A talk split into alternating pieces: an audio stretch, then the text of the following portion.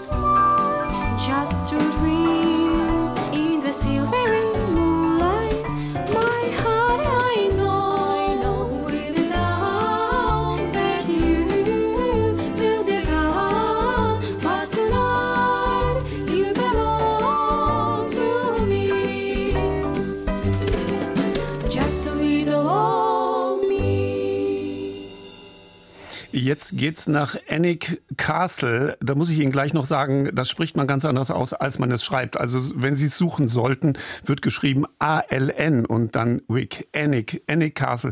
Liegt jedenfalls äh, ganz weit oben im englischen Nordosten. Zur schottischen Grenze sind es nur ein paar Meilen. Und wer selbst noch nie in der Gegend war, aber Kinder hat, die von Harry Potter infiziert sind, ja, Sie kennen Annick Castle schon. In den Filmen äh, diente es nämlich zweimal als Schauplatz für das Zauberinternat von Hogwarts. Und seit 1997 gibt es in Annick auch wieder einen Park. 42 Millionen Pfund hat die Herzogin von Northumberland dafür springen lassen ist ja auch kein Schrebergärtchen. Und innerhalb äh, der Annick Gardens äh, gibt es eine einzigartige, aber auch leicht makabere Attraktion. Die hat natürlich unseren Autor Manfred E. Schuchmann neugierig gemacht. Die Enten von Annie Gardens setzen sich in Bewegung. Es ist Schlag 10 Uhr vormittags. Die Pforten des Parks öffnen sich und die ersten Besucher schaffen es gerade bis zur großen Terrasse. Erstmal eine Tasse Tee bei bester Aussicht auf die Wasserspiele und dazu vielleicht einen Scone mit Erdbeermarmelade und mit dickem Rahm. Das wissen die Enten. Resolut schnattern sie Richtung Terrasse. Irgendwas fällt immer für sie ab. Auch die Wasserspiele von Annie Garden beginnen pünktlich um 10 zu rauschen. In weiten Bögen gleiten die Kaskaden einen sanften Hang hinab, Fontänen erheben sich und fallen zusammen. Schön sieht es aus im Morgenlicht, muss ein Heiden Geld gekostet haben, ein plätschernder Luxus. Linker Hand formiert sich eine erste englische Warteschlange, sehr diszipliniert und wird länger und länger. Ich warte etwa in ihrer Mitte. Vor uns ein schwarzes, schmiedeeisernes Tor mit Totenköpfen darauf und gekreuzten Knochen. These plants can kill ist zu lesen. Diese Pflanzen können ihnen den Garaus machen.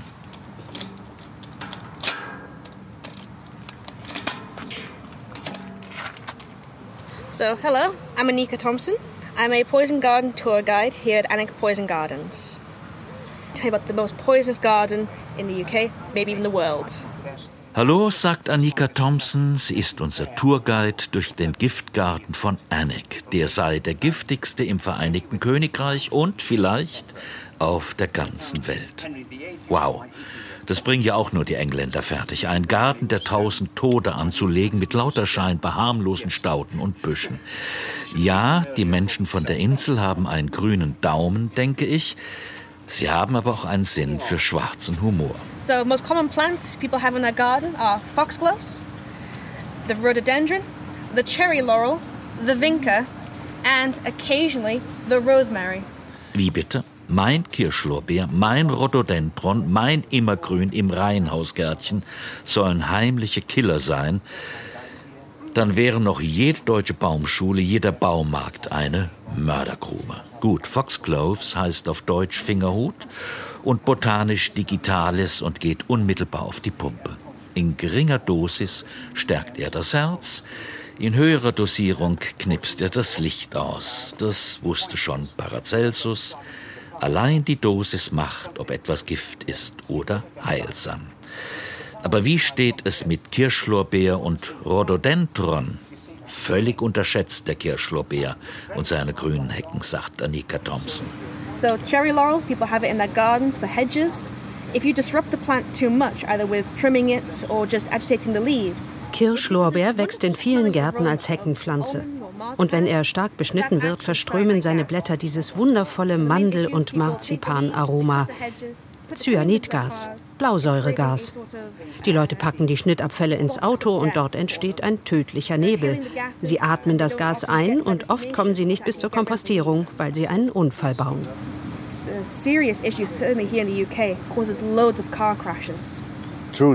Wirklich? Ist das nicht ein bisschen übertrieben? No.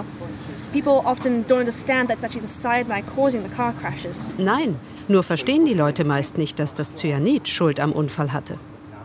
Mein Gott, wie habe ich den Kirschlorbeer in meinem Garten bislang nur überlebt? Ich fahre einen alten Volvo Kombi, da passt viel Schnittgut rein, natürlich auch vom Kirschlorbeer. Und der ist nicht der einzige grüne Heimtücker.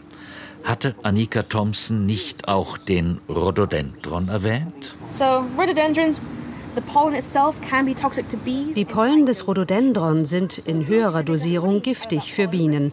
Wenn sie daraus Honig machen, wirkt er halluzinogen. Wir nennen das Mad Honey, verrückten Honig.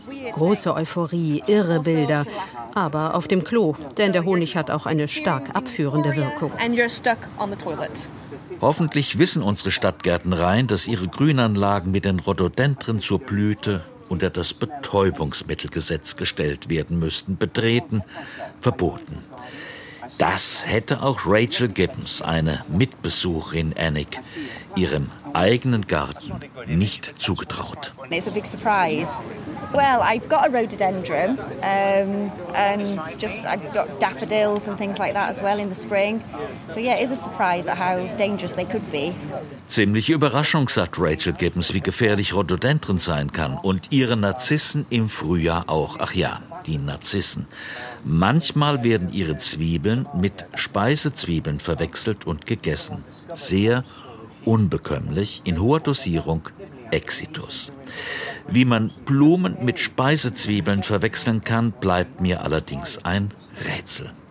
Auch Rhabarber hat es in sich, kann zu Nieren- und Gallensteinbildung führen, Oleander, Eibe, Rizinus, nicht zum Verzehr geeignet, sonst ist es der letzte.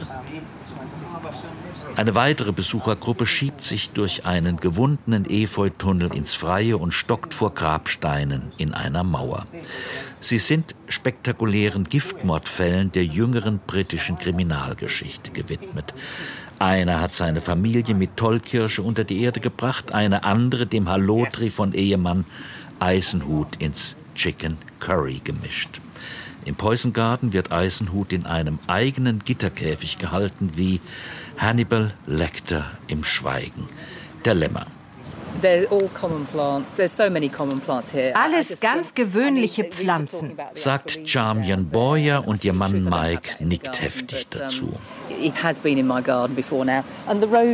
Wir haben gerade über die Akelei hier gesprochen. Hatten wir auch schon im Garten. Und dann der Rosmarin. Wenn man schwanger ist, ist Rosmarinöl schädlich für das Baby.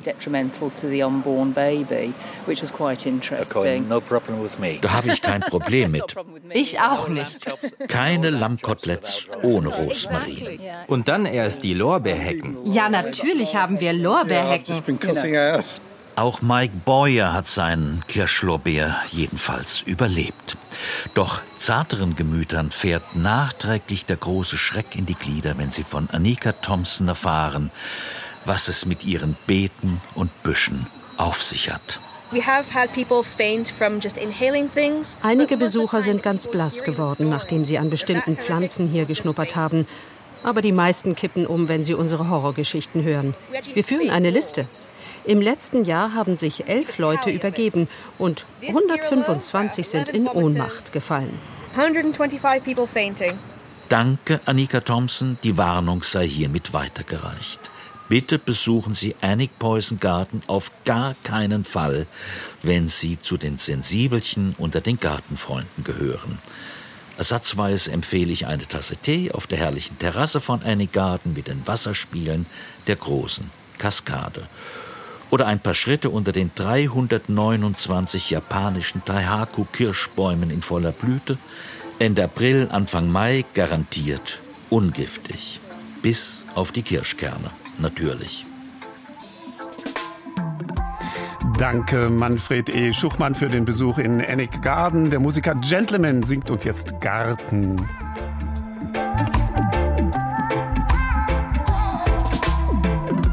Ich reiß heute meine Zäune ein, pflanz an ihrer Stelle lieber ein paar neue Bäume ein. Wir laden ein paar Freunde ein, heimliche Rebellen. Robin Hood trifft sich mit Familie Feuerstein. Bin hier draußen ist mein Königreich. Hier wird man gerecht behandelt und ich fühle mich wirklich frei. Wir gleiten zu uns Abendrot, heben ein Stück Erde mit dem Spaten. Ich pflanze Samen in meinem Garten, lass die Leute reden, lass die Welt ein bisschen baden. Oh, hier in meinem Garten. Ich glaub, ich zieh in meinen Garten. Ich hänge schon seit Tagen, einfach warten, bis die Sachen Früchte tragen. Oh, hier in meinem Garten. Ich will das Leben machen.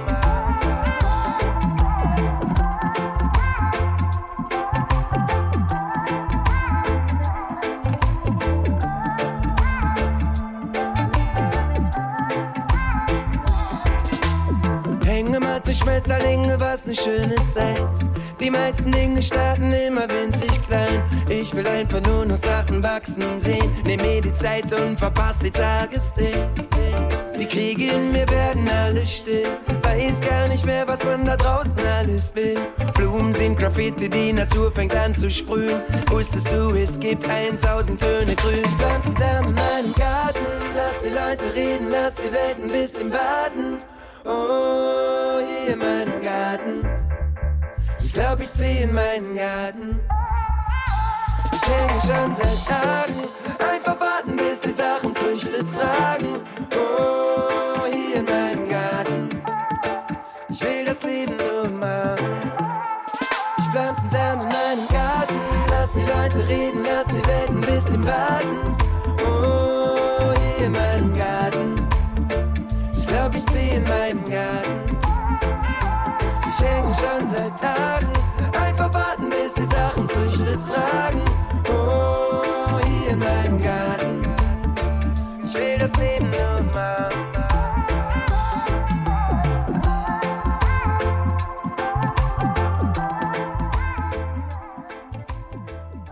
Wollt ihr wissen, ob ein Land wohl regiert und gut gesittet sei, so hört seine Musik. Konfuzius.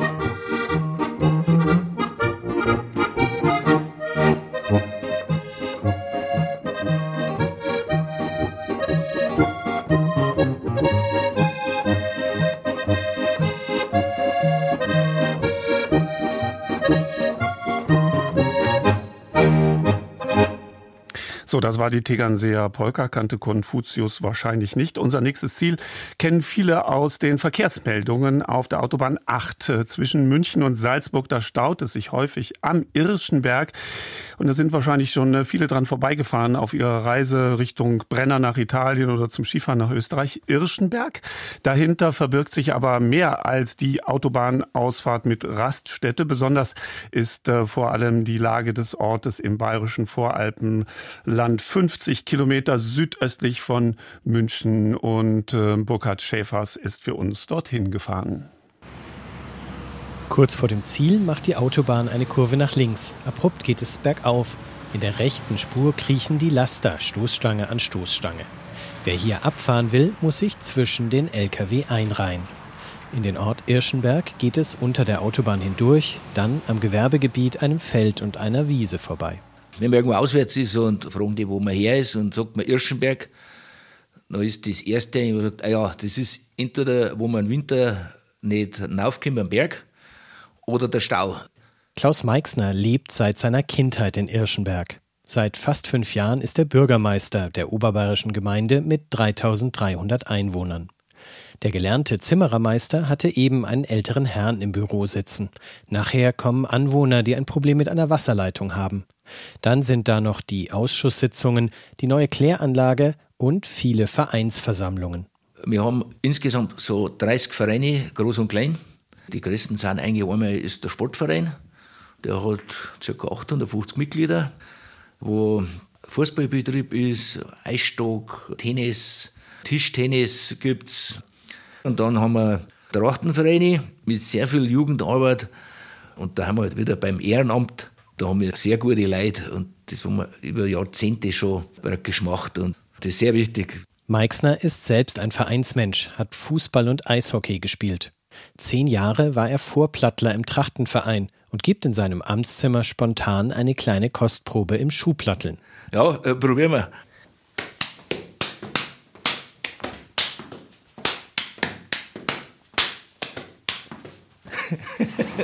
Draußen vorm Rathaus steht ein weißblauer Maibaum. Gleich gegenüber ist die Grundschule. Zum Ortskern gehören außerdem Kirche, Friedhof, Bäcker und Metzger. Ein paar Schritte weiter, im sogenannten Lagerhaus, gibt es alles, von Getränken über Gartenerde bis zur Schneeschaufel. Kostenlos ist in Irschenberg der Blick auf die Alpen, bei gutem Wetter von der Zugspitze über den markanten Wendelstein bis zum Wilden Kaiser. Da vom Dorfplatz vom Maibaumwecker Richtung Süden und dann kommen wir an die Aussichten auf. Die Aussicht hat 750 Meter. Und da kann man aufgehen und wir können auf der anderen Seite runtergehen, Richtung Sportplatz und dann wieder rein in den Ort und ja, übers Feuerwehrhaus Trachtenheim vorbei. Das ist ein kompletter Rundgang China. Oben am Aussichtspunkt angekommen, erzählt der CSU-Bürgermeister, dass das ein beliebter Festplatz ist. Zur Sommersonnenwende am 24. Juni zünden sie ein großes, weithin sichtbares Johannifeuer an. Vorne sitzen die Leute auf Picknickdecken, hinten sind Biertische, Grill- und Zapfanlage aufgebaut. Auch die Fronleichnamsprozession führt zur Irschenberger Aussicht hinauf. Dann ist da auch der Altar da, wo wir jetzt stehen. Da steht der Altar unter dem Baum drin da. Wenn man da raufzieht und man sieht da die ganzen Trachtler mit Fahnen, das hat schon was. Also das ist schon einmalig. Ist jedem zum Empfehlen. Unten packen, dort Fuß raufgeht, das sind ein paar Minuten. Und da mal die Aussicht zu genießen. Genau im Blickfeld steht die Wallfahrtskirche Wilperting, gut 20 Minuten zu Fuß weg. Die ockerfarbene Barockkirche mit Zwiebelturm ist ein bayerisches Wahrzeichen und beliebtes Fotomotiv. Sie ist den beiden irischen Missionaren Marinus und Anian geweiht. Ihre Gebeine sollen sich im reich verzierten Hochgrab im Altarraum befinden. Der Erzählung nach kamen sie Mitte des siebten Jahrhunderts in die Gegend, um den christlichen Glauben zu verbreiten. Der heilige Marinus soll auf dem Scheiterhaufen verbrannt worden sein. Die Szene ist auf dem Irschenberger Gemeindewappen abgebildet. Am 15. November, bei uns heißt es der Mareistag, also Marinus ist der Mareistag das war früher einmal eigentlich ein Feiertag in Irschenberg. Der 15. wird immer groß gefeiert, auch von der kirchlichen Seite her. Letztes Mal war jetzt der Kardinal wieder da, der Marx.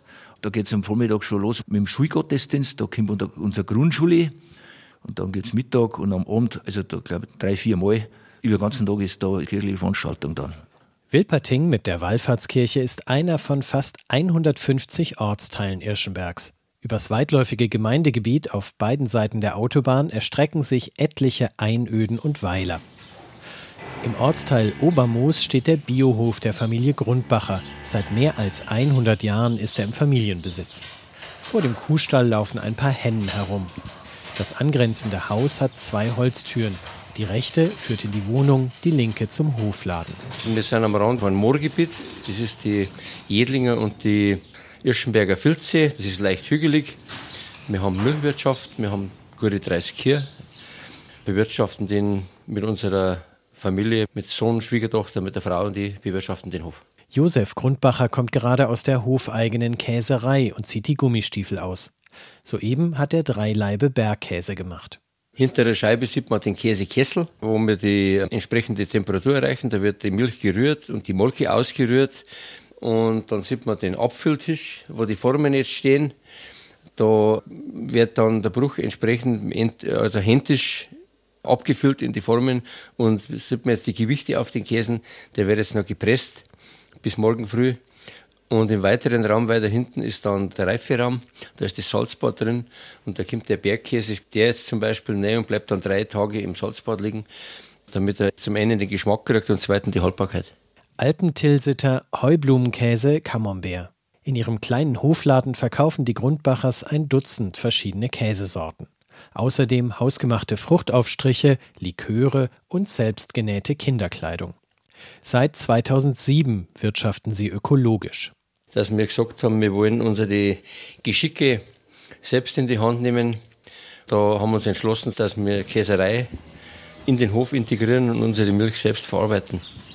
Die Familie lebt zwar auf einem Einödhof, ist aber keineswegs am liebsten unter sich. Josef Grundbacher geht die Auffahrt runter in Richtung Waldrand. Hier an einem kleinen Hang haben sie ein Freilichttheater gebaut. Denn der 64 Jahre alte Landwirt ist auch Spielleiter und Regisseur der Irschenberger Theatergruppe. Wir haben die verschiedensten Dinge gemacht und in verschiedensten Räumlichkeiten gespielt. Und dann ist die Idee entstanden, warum macht man es eigentlich nicht in der freien Natur, wo man alles hat. Wenn man in einen Saal geht, dann baut man eine Naturkulisse rein, dann malt man Bäume. Und wir haben eigentlich alles vor der Haustür. Und dann haben wir gesagt, dann nehmen wir uns einen eigenen Wald her. Und da haben wir 2022 das erste Mal probiert. Da haben wir den Räuber Hotzenplatz gemacht. Ganze Familien sind gekommen. Es ist für alle Spaß dabei. Viel Musik, viel Licht, viel Effekte. War total gut, ja. Theater, Musik, Trachtler, Freiwillige Feuerwehr. Der Irschenberger Bürgermeister Klaus Meixner sieht die vielen Vereine als Motor des Dorflebens an. Das ist für uns als Gemeinde sehr schön, wenn man das hat. Aber man muss das natürlich auch pflegen und weitergeben. Die Jungen wieder überzeugen von dem. Und das ist eigentlich, was auch die Gesellschaft dann ausmacht, dass es ein gutes Miteinander gibt. Weil das andere keinen Sinn nicht macht. Es geht da miteinander was, dass es vorwärts geht und nicht gegeneinander. Burkhard Schäfers berichtete und wer auf der Inntal-Autobahn an der Ausfahrt Irschenberg vorbeifährt, der weiß jetzt, was er verpasst, wenn er nur vorbeifährt. Hier hören wir jetzt noch die Geschichte des Sepperl aus Garching, der sich eine Prügelei mit der Polizei geliefert hat, ins Gefängnis kommt, aber sein Schatz wartet auf ihn. Das sei ergänzt, denn den Schluss des Liedes werden wir wahrscheinlich nicht mehr hören. Die Nachrichten kommen jetzt. Und der Kini von Born hat einen Stickbrief ausgeben, aber zwingen wird bald gar hin. Und sein lustiger Lim, aber zwingen wird bald gar hin. Und sein lustiger Lim.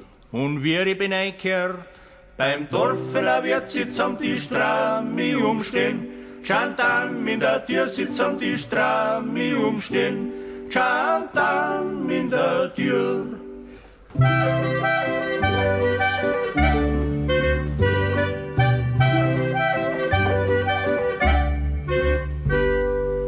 Da häns mich gern bandelt, heb mich auf wie ein Wong, aber dabei ich's gleich beidelt.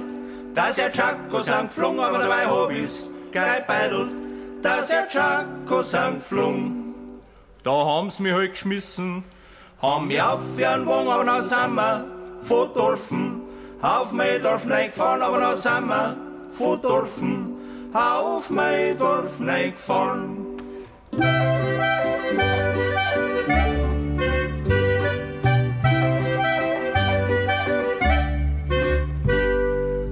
Der Landsrichter Zmeidorf hat Urteilsspruch auch auf drei Jahre und sechs Monate. Geht's da hier auf die Woche auch auf drei Jahre und sechs Monate. Geht's da hier auf die Woche. Drei Jahre und sechs Monate ist ein Himmel lange Zeit, kann ich geh zu, mein Dirndl. So oft als mich freit, kann ich geh zu, mein Dirndl. So oft als mich freit.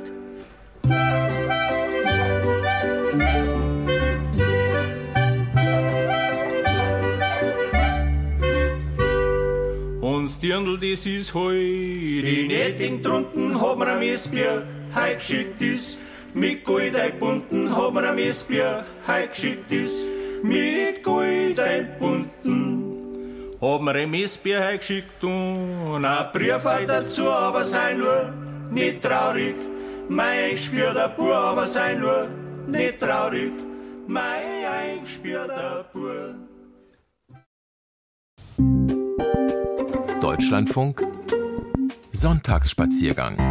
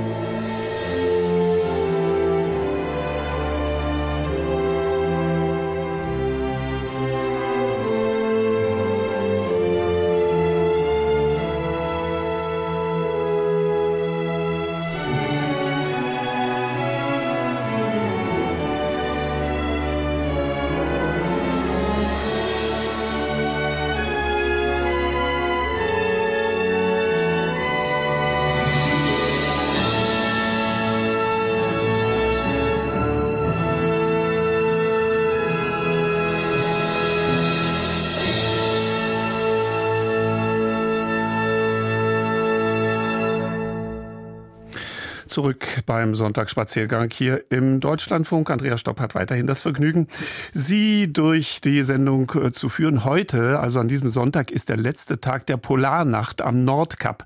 Und dann morgen schon am Montag, also geht im äußersten Norden Europas zum ersten Mal seit zwei Monaten die Sonne wieder auf. Zunächst mal nur für eine knappe Stunde. Wir gehen jetzt in die subarktische Klimazone, rund 150 äh, Kilometer nördlich der Baumgrenze. Deswegen liegt hier eine sehr karge Landschaft vor. Aber es gibt trotzdem 200 Pflanzenarten. Im ähm, Sommer weiden hier die Rentiere. Im Winter bringen diese dann die Samen, also die Ureinwohner im Norden Europas, sie wieder aufs Festland zurück. Manuel Rauch erzählt uns nun von seiner Tour in die norwegische Stadt am Nordkap Honningsvåg. Norges Sommerbü steht auf einem Schild an der Straße. Norwegens Sommerstadt. An diesem frostigen Januartag wirkt die Aufschrift fast schon zynisch. Honningsvåg ist die nördlichste Stadt Europas. Bunte, eingeschneite Holzhäuser liegen an einem Hang entlang einer Bucht. Zwei Monate lang steigt die Sonne hier nicht über den Horizont. Die Polarnacht dauert vom 20. November bis zum 22. Januar. Um die Mittagszeit wird die Dunkelheit von nur drei Stunden Dämmerlicht unterbrochen. Auf den Straßen sind kaum Menschen unterwegs. Obwohl hier nur rund 2500 Einwohner leben, hat Honningsvåg seit den 90er Jahren offiziell den Status einer Stadt. Aus Rücksicht vor Hammerfest, das bis dahin als nördlichste Stadt Europas galt, nennt sich Honningsvåg viel lieber bescheiden die Stadt am Nordkap. 30 Kilometer sind es von hier noch zum bekannten Felsplateau. Fast 300.000 Touristen kommen jeden Sommer. Im Winter verirren sich kaum noch Gäste hierher. Die wenigen kommen meist mit einem der Hurtigruten-Schiffe, die zweimal am Tag in Honningsvåg anliegen. Einst transportierten sie Post, heute in erster Linie Touristen. Jürgen Noack steht am Hafen und schaut auf das einfahrende Schiff.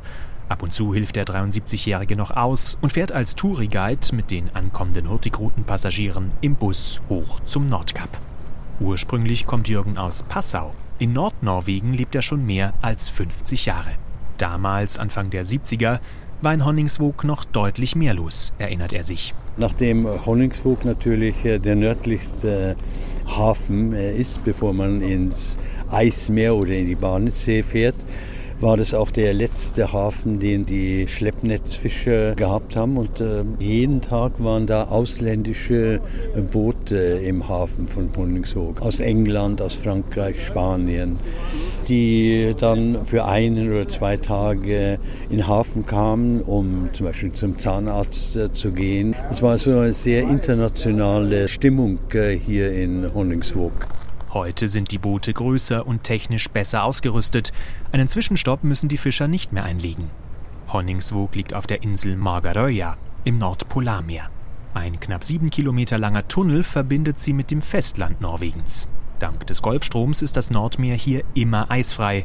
Gute Voraussetzungen, denn die Einwohnerinnen und Einwohner leben hauptsächlich von der Fischerei. Irgendwann wurde Jürgen selbst Honningsvåg zu lebhaft, wie er sagt, und er zog noch weiter aufs Land, ein paar Kilometer Richtung Norden. Auf dem Weg zum Nordkap zweigt eine unscheinbare Straße ab, nach Kamøyvar, ein kleines Fischerdorf, das versteckt hinter Hügeln an einem Fjord liegt. Neben Jürgen leben noch etwa 70 Menschen hier. Ein Haus sticht dabei besonders ins Auge. The Gallery steht auf der gelben Fassade. Es ist das Reich von Eva Schmutterer, Jürgens Frau. Sie betreibt hier eine Galerie. Hallo. Komm rein. Dankeschön. Auch Eva kommt ursprünglich aus Bayern.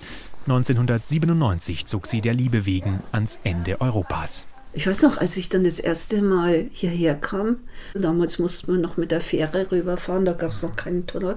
Und dann kamen wir hier so an und schon die Fahrt hierher. Ich mir dachte, oh mein Gott, ist das schön. Es war so schön. Und es ist nach wie vor so, jetzt nach diesen vielen, vielen Jahren. Es ist so eine karge, eigenständige Landschaft. Im Sommer geht die Künstlerin über die Insel und macht Skizzen. Auch das Hauptgeschäft macht sie im Sommer, wenn die Insel von Kreuzfahrttouristen überrannt wird. Evas Lieblingszeit ist aber der Winter.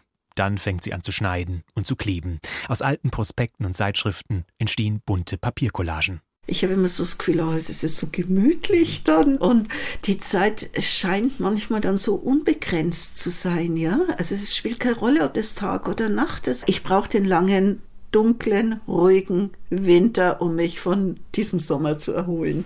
Die Durchschnittstemperatur auf der Insel liegt im Winter bei minus 5 Grad. Für den 71. Breitengrad vergleichsweise mild, dank des Golfstroms. Oft fühlt es sich aber deutlich kälter an. Wir haben viel Sturm, wir haben enorme Schneefälle und dann werden die Straßen gesperrt. Also es sind ja überall Schlagbäume, die sind dann unten und dann kann es gut mal passieren, dass man zwei, drei Tage im Dorf festsitzt. Und das ist klasse. Wenn man zum Fenster rausschaut, man sieht ein paar Häuser, aber ansonsten Nix, also kein Mensch auf der Straße, kein Auto mehr. Nur der Sturm pfeift ums Haus und der Schnee wird durch die Gegend gewirbelt. Das finde ich toll. Der Mensch muss sich hier oben der rauen Natur unterordnen. Das wusste Jarl Ove Pettersen schon als Kind. Der Fischer wohnt nur ein paar Häuser weiter, ist in Kammelwart geboren und aufgewachsen. Mehr als 40 Jahre lang hat er in der Fischerei gearbeitet. Ich habe als Fischer angefangen, da war ich 15. Wenn du als Fischer arbeitest, bist du dein eigener Chef. Wenn du auf einem größeren Schiff arbeitest, hast du einen Skipper und der trifft die Entscheidungen. Die Fischer in kleineren Booten aber entscheiden selbst. Sie lieben die Freiheit und verdienen gleichzeitig Geld. Aber eine Romanze ist es auch nicht. Wenn du als Fischer viel verdienst, arbeitest du auch hart. Die Küstenfischer liefern ihren Dorsch, Seelachs oder Schellfisch Tag für Tag in den örtlichen Fabriken ab, von wo er dann in die ganze Welt exportiert wird. Wie viel die Fischer fangen dürfen, gibt die Regierung jährlich mit einer Quote vor, im Sinne der Nachhaltigkeit. Denn schon einmal war die Küstenfischerei fast am Ende. Mitte der 80er Jahre waren die Dorschbestände zusammengebrochen. Norwegen verhängte ein Fischereiverbot und später strenge Fangquoten. Viele Fischer zogen weg. Die Einwohnerzahl der Insel halbierte sich. Von einst elf Fischfabriken auf der Insel gibt es heute noch fünf. Doch die Fischerei ist im Wandel. In den vergangenen Jahren etwa ist die rote Königskrabbe zum begehrten Fang geworden. Jarl Ove Pettersen ist überzeugt, die Küstenfischerei hat Zukunft. Der ganze Ort hier am Nordkap, der Dorsch ist der einzige Grund, warum hier überhaupt Menschen leben. Das Geschäft mit dem Tourismus fing viel, viel später an. Es ist in erster Linie ein Fischerdorf. Ein Fischerdorf am nördlichsten Zipfel Europas. Die letzten 15 Kilometer zum Nordkap sind im Winter nur dreimal am Tag befahrbar. Busse und Autos müssen sich zu festgelegten Uhrzeiten einem Konvoi anschließen. Die Straße schlängelt sich einen Hang hinauf und führt über eine karge, stürmische Hochebene. Und schließlich zum Parkplatz vor der Nordkaphalle. Hinter ihr das Ziel. Das Nordkap. 307 Meter ragt der Felsen steil aus dem Nordpolarmeer. Ein eiskalter Wind peitscht über die Klippe. An der berühmten Weltkugelskulptur machen Touristen Fotos. Dass das Nordkap der nördlichste Punkt von Festlandeuropa ist, stimmt derweil nicht ganz. Schließlich ist Magerö ja eine Insel. Und die Landzunge direkt neben dem Kap erstreckt sich noch eineinhalb Kilometer weiter nach Norden. Doch das Nordkap ist einfach markanter und für viele ein Sehnsuchtsort. Traumhaft. Äh, diese Lichtatmosphäre, diese Stimmung hier, dass es nicht wirklich richtig hell wird, sondern diese Sonnenaufgang, Sonnenuntergangsstimmung, dieses Orange immer und irgendwie so surreal. Ich fühle mich sehr nah am Ende der Welt. Das ist etwas Monumentales. Man macht es wahrscheinlich nur einmal im Leben, vor allem im Winter. Ich glaube, das müssen wir erstmal sacken lassen. Und mit etwas Glück tanzen dann auch noch die Nordlichter hoch über dem Felsplateau. In tiefer Polarnacht. Nur noch 2100 Kilometer vom Nordpol entfernt. Sover vreden på jorda når det er natt. Jeg står her og undrer på stjernehimmel, hva kan du sjå? Blir hatet lei av å hate når det er natt? Kan kalde tanker tines ned, drøyme alle om ro og fred. Kan mødre fra alle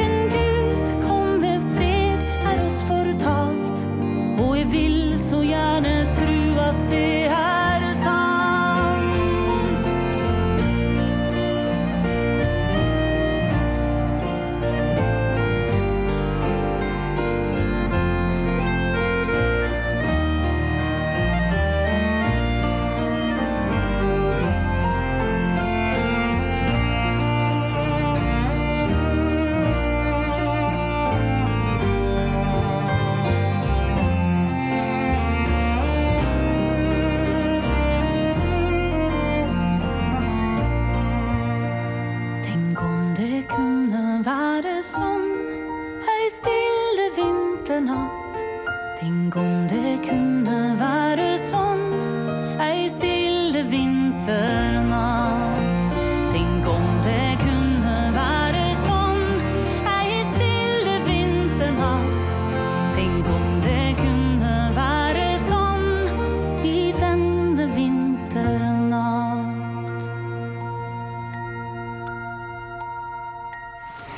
Manuel Rauch erzählte uns, übrigens eine Fahrt zum Nordkap ähm, ist äh, bis Ende Januar wegen der Schneemengen zu dieser Zeit nur im Konvoi möglich. Zurück nach Deutschland. Das Gärtnerplatzviertel in München gilt ähm, als eines der schwulen Zentren der Stadt. Im Gärtnerplatzviertel befindet sich auch die Deutsche Eiche, der älteste Treffpunkt der Münchner Schwulenszene und das seit über 150 Jahren. In den 1970er und 80er Jahren feierten hier Rainer Werner Fassbinder und Freddie Mercury rauschende Feste in dem Gebäude an der Reichenbachstraße, vor dem heute die Regenbogenflagge weht.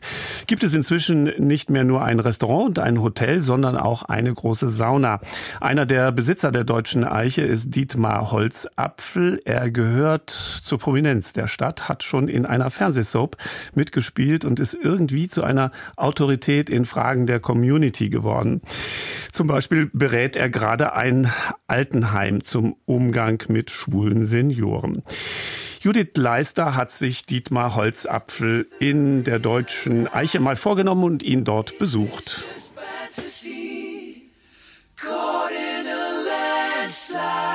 No escape from reality. Und wir haben das Haus hier vor 30 Jahren übernommen.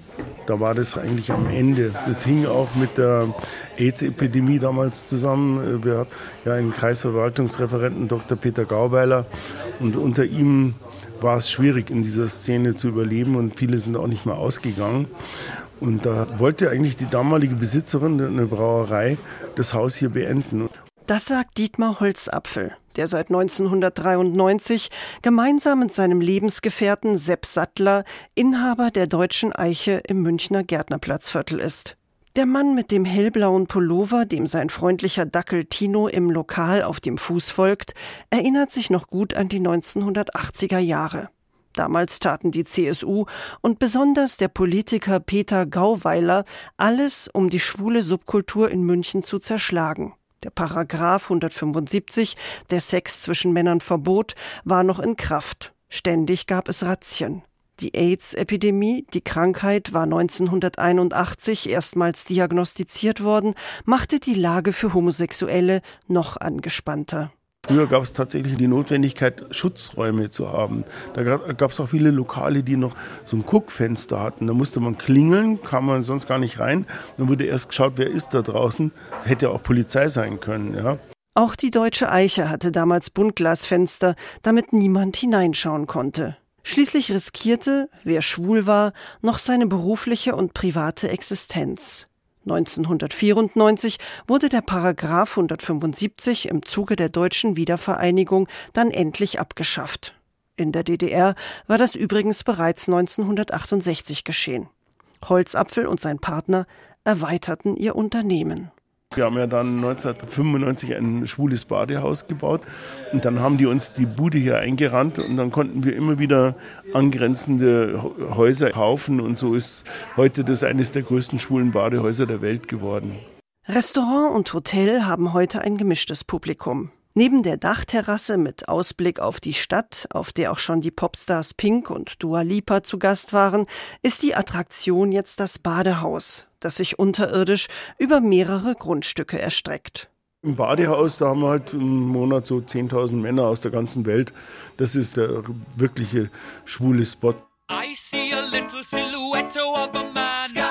Doch wie kam es eigentlich, dass sich das Gärtnerplatzviertel zu einem schwulen Hotspot entwickelte? Das Viertel wurde erst um die Mitte des 19. Jahrhunderts nahe der Isar neu gebaut. Hier lebten vor allem arme Leute. Das war am Anfang eigentlich ein sehr schlecht beleumundetes Viertel, weil man ziemlich billig gebaut hat. Und dann hat man hier auch keinen Platz zwischen den Häusern gelassen, dass mal der Wind durchgehen kann. Wir haben hier eine sehr hohe Verdichtung und deswegen ist auch das Gärtnerplatzviertel das wärmste Viertel von München. Nur von der Temperatur her, also es hat nichts mit uns zu tun. Das topografische Zentrum des Viertels ist der kreisrunde und kunstvoll bepflanzte Gärtnerplatz, benannt nach dem Baumeister Friedrich von Gärtner. Von dort gehen die einzelnen Straßen sternförmig ab. 1865 ließ König Ludwig II. hier das Gärtnerplatztheater, eine Operetten- und Volksopernbühne, erbauen. Die Tänzer dieses Theaters, erzählt Dietmar Holzapfel, machten im 19. Jahrhundert das erste schwule Stammpublikum der deutschen Eiche aus. Und auch wieder in der Zeit nach dem Zweiten Weltkrieg.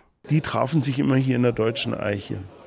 Da kam dann später dann noch John Cranko dazu, ein Ballettstar, der dann im Staatstheater gearbeitet hat und der brachte dann die Künstler von da auch alle hierher, sodass es dann schon geheißen hat, ah, die Deutsche Eiche ist ein homosexuellen Treff.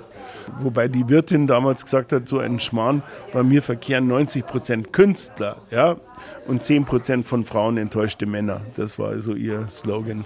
Auf John Cranko, Chefchoreograf an der Bayerischen Staatsoper, folgte die Clique um Rainer Werner Fassbinder, der auf der anderen Straßenseite wohnte und in den 70er Jahren seine Filmpremieren in der deutschen Eiche feierte. Fassbinder kam eigentlich durch Zufall hierher, weil es war gar nicht so sein Beuteschema, diese Tänzer. Er stand eher so auf Batsche-Typen, so Lederkerle und so. Aber der Schankkellner war eben ein Lederkerl und dann hat er sich in den gleich verliebt und dann war das fortan sein zweites Zuhause. Ende der 70er Jahre ließ sich dann ein echter Superstar in der Eiche blicken. Äh, Freddie Mercury tauchte hier 1979 auf und er kam wohl über die Barbara Valentin. Die war hier schon immer auch Stammgast, zusammen mit Rainer Werner Fassbinder. War schon bekannt in der deutschen Eiche, da gibt es Kokain. Barbara Valentin, ein Münchner Filmsternchen, das in Fassbinder-Filmen mitspielte und selbst kokainsüchtig war, soll sowohl Fassbinder als auch Freddie Mercury mit Drogen versorgt haben. Mercury tauchte immer erst gegen Nachmittag in der Eiche auf. Ja, Freddie Mercury hat hier immer sein Frühstück gemacht, am Nachmittag um drei. Und äh, das war dann Bierbrotsuppen, Rührei und Schweinsbraten mit Knödel. Die nannte er fucking Balls.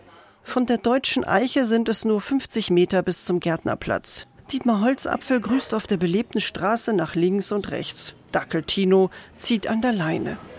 Hallo, servus. Auf dem Gärtnerplatz bleibt Holzapfel stehen. Also ich liebe diesen Platz. Er wird fast zu sehr geliebt, denn die Anwohner mögen das natürlich nicht, dass hier immer Party gefeiert wird. Aber es hat sich ein bisschen gelegt, seit die Isar renaturiert worden ist, hier vorne gleich. Besonders in der Corona-Zeit wurde der Gärtnerplatz von der Polizei geräumt. Plötzlich kläfft Tino los. Ein gescheckter Rüde strebt ihm entgegen. Tino! Tino, spinnst du?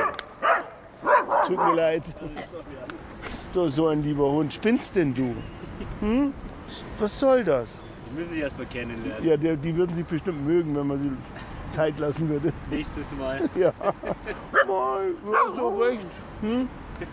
Bist beleidigt, ja? Ja. Du bist ein Depp. Du bist ein Depp. Dass auf dem Gärtnerplatz neben der Büste Friedrich von Gärtners auch wieder eine Büste des Architekten Leo von Klenze steht und auf das Gärtnerplatztheater blickt, ist den beiden Besitzern der deutschen Eiche zu verdanken. Ihr neuestes Projekt ist Ludwig II., dem wohl bekanntesten Homosexuellen Bayerns, gewidmet. Der Plan ist, das alte, drei Meter hohe Landesdenkmal aus Bronze wieder auf der benachbarten Corneliusbrücke aufzustellen. Auch er ist im Krieg eingeschmolzen worden für Waffen. Übrigens als einziger Herrscher. Das ist sonst niemandem passiert, noch nicht mal dem Prinzregenten. Kann man sich auch fragen, warum ausgerechnet er? Vielleicht weil er schwul war. Keine Ahnung.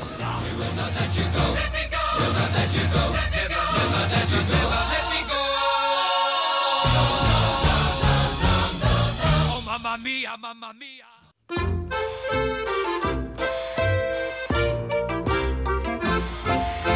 Wenn mein Bobel wohl gewinnen Amado, wollt sie sich nicht schämen. Kleider hat sie und Naden euch, a Bacher wollt sie nehmen. ab ins Tor, du heiratsnit. Einmal a hus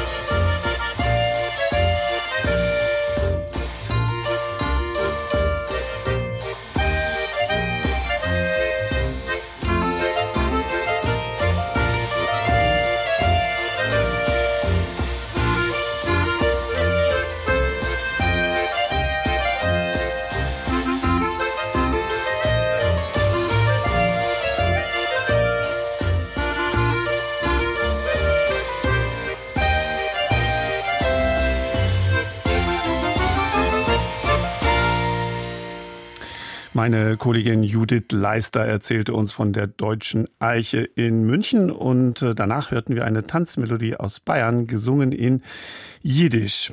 Weiter geht's im Sonntagsspaziergang hier im Deutschlandfunk. Drei Kirchen auf einer Fläche von gerade mal 13 mal 30 Metern. Das gibt es tatsächlich und zwar in einem winzigen Ort, der heißt Bad Dreikirchen, liegt bei Bozen in Südtirol. Nur ein paar Häuser und eine Handvoll Übernachtungsmöglichkeiten und eben diese drei Kirchen eng gebaut auf einem gemeinsamen Baugrund, der heute in Deutschland gerade mal für ein Einfamilienhaus reichen würde. Im Verhältnis zur Einwohnerzahl hat Bad Dreikirchen damit deutlich mehr katholische Gotteshäuser als Rom. Was sind das für Kirchen und warum stehen sie so dicht beieinander? Stehen sie wirklich am Platz eines ehemaligen heidnischen Quellheiligtums, wie es hier offiziell immer wieder heißt? Bernd Geisen ist dieser Frage nachgegangen. Der kleine Weiler Dreikirchen liegt etwas abseits der touristischen Reisewege in Südtirol. Gästen ist es bis heute nicht möglich, mit dem Auto hierher zu kommen.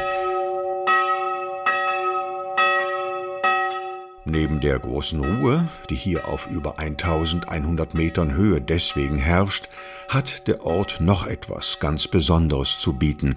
Drei kleine Kirchen auf 13 mal 30 Metern, kurz, schmal, mit nur einigen wenigen Bankreihen und schmucklos bis auf die farbigen Reste von Fresken außen und innen. Nicht zu vergessen die geschnitzten und bemalten Altarbilder. In einem der drei Kirchlein in einer Ecke noch ein einfacher Beichtstuhl. Fest steht, jede Kirche ist einem bestimmten Heiligen gewidmet. Aus guten Gründen. Mehr darüber weiß Dr. Leo Andergassen.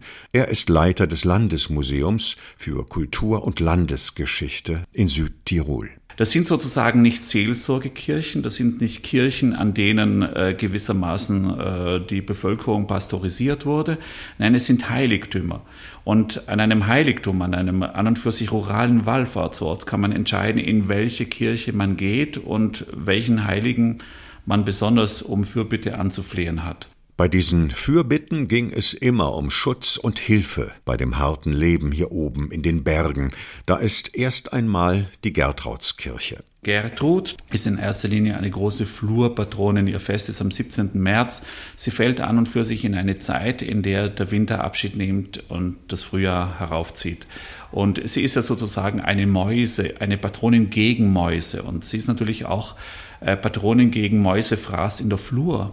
Und insofern ist sie natürlich eine dieser, ich sage es mal fast schon Naturgottheiten im Christlichen, die darauf äh, Acht zu geben hat, dass der Bauer seine Flur, seine Weide halbwegs gesund wiederfindet, wenn natürlich der Schnee auch gegangen sein wird.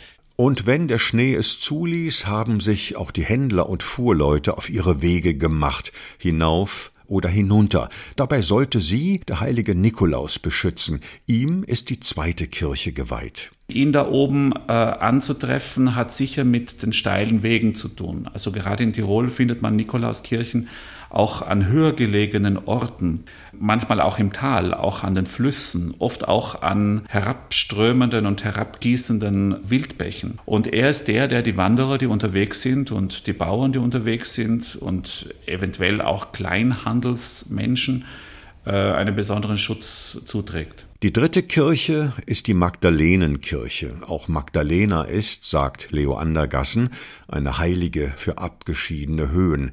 Ursprünglich war diese Kirche allerdings für einen männlichen Schutzpatron gedacht. Die dritte Kirche, und das wissen wir aus den Quellen, war dem Antonius Abbas geweiht und der erweist sich im Spätmittelalter allmählich als ein besonderer Tierpatron. Er ist ein Heiliger, der also auf die Tiere achtet. Keine Mäuse, keine Unfälle, keine kranken Tiere, dafür haben die Menschen hier oben in den drei Kirchen gebetet. An den Namenstagen der Kirchenheiligen wurden dafür Prozessionen aus der ganzen Umgebung hierher veranstaltet.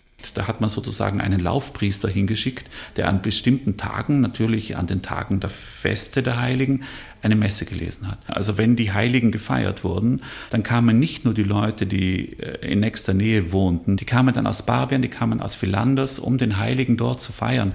Gestiftet wurden die Messen, die dann in einer der drei Kirchen gehalten wurden, in der Regel von den Landesherren im benachbarten Ort Villanders und viele von denen, die den weiten Weg hierher auf sich genommen hatten, standen vor dem Empfang der Kommunion erst einmal Schlange vor dem erwähnten einzigen Beichtstuhl. Heute kommen vor allem Wanderer hier vorbei, Kirchgänger kaum noch. Gebaut wurden die drei Kirchen zwischen der Mitte des 13. Jahrhunderts und dem frühen 16. Jahrhundert. Das lässt sich an den Baustilen erkennen. Unklar ist aber, warum alle drei Kirchen so dicht beieinander errichtet worden sind, auf nur 390 Quadratmetern. Für die Fürbitten wäre das nicht nötig gewesen, und Platz war vor allem damals hier oben in den Bergen mehr als genug. Es gab noch kein Dorf, später dann erst einmal zwei einsame Bauernhöfe und ansonsten immer schon jede Menge Wiesen. Leo Andergassen hat eine Erklärung für diese Bauweise. Muren, Wienen, Naturbedrohungen gehören natürlich in dieser hochalpinen Zone zur Tagesordnung. Die Kirchen sind an einer Stelle gebaut, die relativ lawinensicher ist und murensicher. Wobei, ergänzt er, wie es die Geschichte gezeigt hat, ist er wahrscheinlich die, die dritte Kirche einer Mure zum Opfer gefallen. Und musste erst wieder aufgebaut werden. Also doch nicht murensicher, oder? Aber was ist dann der Grund für diese drei Kirchen auf einem Fleck? Das ungelöste Rätsel um die Ursprünge der Kirchenanlage führte zu teilweise abenteuerlichen Lösungen. Auffallend viele haben etwas mit der Zahl 3 zu tun. Version 1 drei Tempel.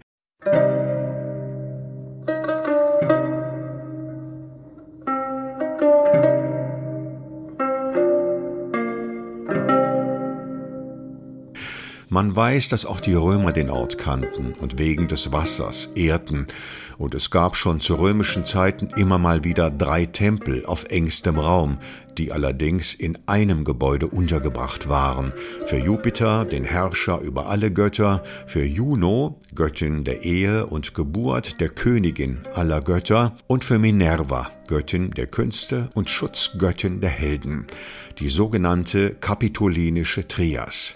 Ist sie die Blaupause für die drei Kirchen in drei Kirchen? Dazu Leo Andergassen. Dem wäre entgegenzuhalten, dass die Kirchen ja unterschiedliche Baualter haben und äh, nacheinander und nicht konzeptuell mit einem Mal errichtet worden sind. Nicht also bei einer Trias-Anlage wäre natürlich eigentlich die Erstkonzeption als Freiheit schon auch entscheidend. Passt also nicht. Version 2 Drei verfeindete Grundherren. Diese Geschichte erzähle man sich hier oben, sagt Lukas Gavrilla vom Messner Hof. Die Familie Gavrilla lebt seit über 300 Jahren in Dreikirchen und dem nahen Barbian, heute 100 Meter von den drei Kirchen entfernt. Lukas Gavrilla ist außerdem studierter Historiker. Es gibt auch so die Geschichten, dass eben drei Grundherren, wahrscheinlich waren es wohl eher ein bisschen noble Herren, hier sich verewigen wollten oder auch im Streit der eine den anderen übertrumpfen wollte und so weiter. Wie die verfeindeten Adelsgeschlechter in San Gimignano in der Toskana, die ihre Stadttürme immer ein Stück höher als den Vorgängerturm gebaut haben. Tatsächlich sind die Türme der drei Kirchen in drei Kirchen auch unterschiedlich hoch, aber sie stammen auch aus ganz unterschiedlichen Bauepochen. Und von konkreten persönlichen Animositäten mit anschließenden Kirchenbauvorhaben weiß man hier nichts Genaues. Version 3 Drei Eremiten. Belegt sei, sagt Leo Andergassen dazu, dass sich in der frühen Neuzeit in der Nähe dieser drei Kirchen Einsiedler angesiedelt haben. Vielleicht äh, ja auf halbweg hängen gebliebene Theologiestudierende, die nicht geweiht wurden, sich äh, dort dann in der Einsamkeit im beschaulichen Leben versucht haben, gelegentlich auch Priester. Und es gibt ja auch in der Magdalenenkapelle äh, Grabdenkmäler, die an Einsiedler erinnern. Genau drei Einsiedler seien es gewesen, so geht die Folklore laut Lukas Gavrilla, und jeder habe sich eine dieser Kirchen gebaut. Das passt nun hinten und vorne nicht. Die drei Kirchen, sagt Leo Andergassen, gab es schon zu der Zeit der Eremiten. Wegen der Kirchen seien sie ja hierher gezogen. Und dann, ausgerechnet Einsiedler, bauen sich Kirchen, um dann Tür an Tür mit anderen Einsiedlern zu hausen, sehr unwahrscheinlich.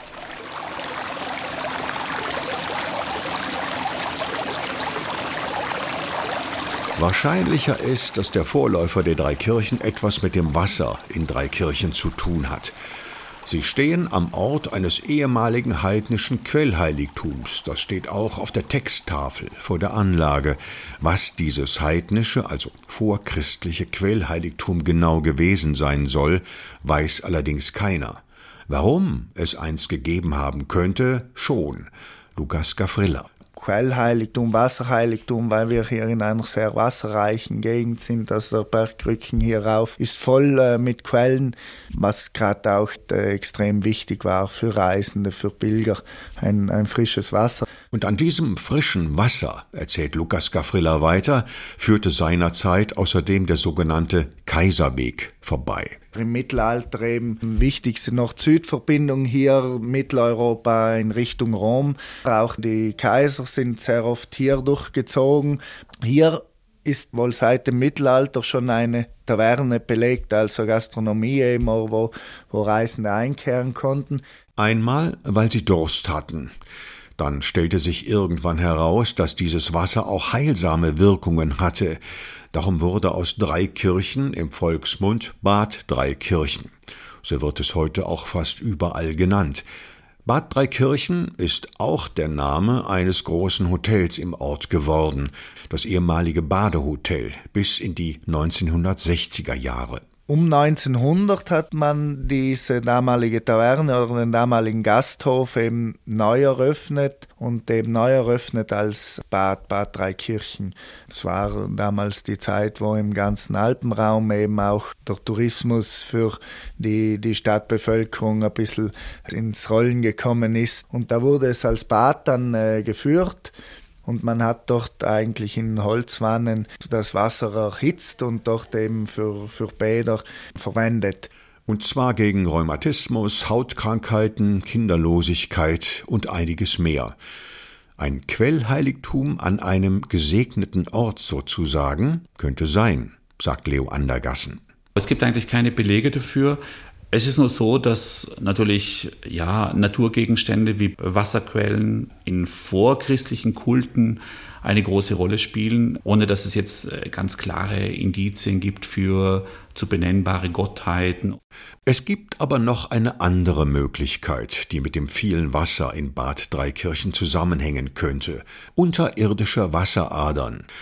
Die erzeugen, davon sind viele Menschen überzeugt, Erdstrahlen, vor allem wenn die Wasseradern sich kreuzen.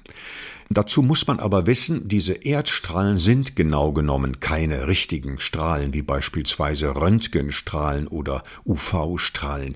Die kann man mit Messinstrumenten messen. Erdstrahlen kann man nicht messen, nur fühlen. Das Messinstrument ist in diesem Fall also der Mensch. Darum werden Erfahrungen, die Menschen mit der Wirkung von Erdstrahlen gemacht haben, und Erkenntnisse von Wünschelroutengängern, die solche Erdstrahlen aufspüren, auch nicht als wissenschaftlich akzeptiert.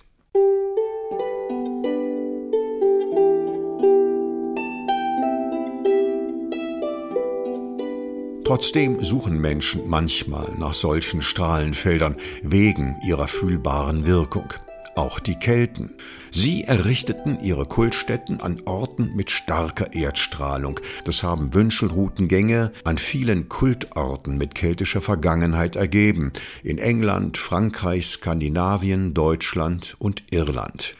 Dazu kommt, seit dem 5. bis 4. Jahrhundert vor Christus lebten Kelten im Nordosten des heutigen Italiens, auch im Talbecken der Etsch, das man von Bad Dreikirchen aus fast sehen kann. Könnte das vermutete heidnische Quellheiligtum also ein keltisches gewesen sein? Ein Indiz dafür wäre zumindest eine besondere Erdstrahlung am Platz der drei Kirchen. Wir konnten Gabriela Palla und Sepp Blasbichler, die nicht weit weg von Bad Dreikirchen wohnen und arbeiten, für diese Frage begeistern. Gabriela Palla ist Baubiologin und beide sind mit Wasseradern und Erdstrahlen vertraut. Gemeinsam haben sie mit verschiedenen Wünschelrouten das Gelände der drei Kirchen erfasst und ihre Ergebnisse abgeglichen. Das Gesamtergebnis sei eindeutig, sagt Gabriela Palla. Wir sind ja das Grundstück abgegangen und jeder für sich hat gemessen mit seinem Instrument. Und das, was wir unabhängig voneinander wirklich festgestellt haben, dass wir uns auf einem Netz von Wasseradern befinden, die die Kirchen sowohl in Längsrichtung als auch in Querrichtung durchziehen.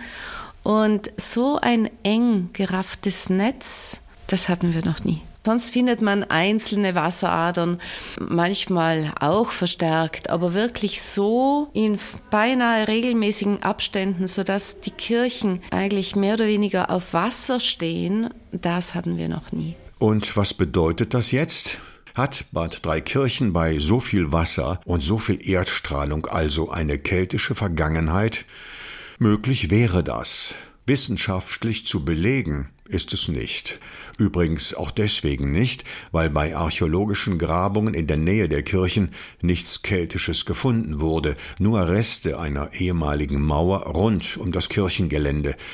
Typisch Kelten könnte man abschließend feststellen. Die haben nämlich, heißt es in einem Beitrag zur Landesgeschichte, von ihrem Aufenthalt in Südtirol ohnehin keinerlei Spuren hinterlassen.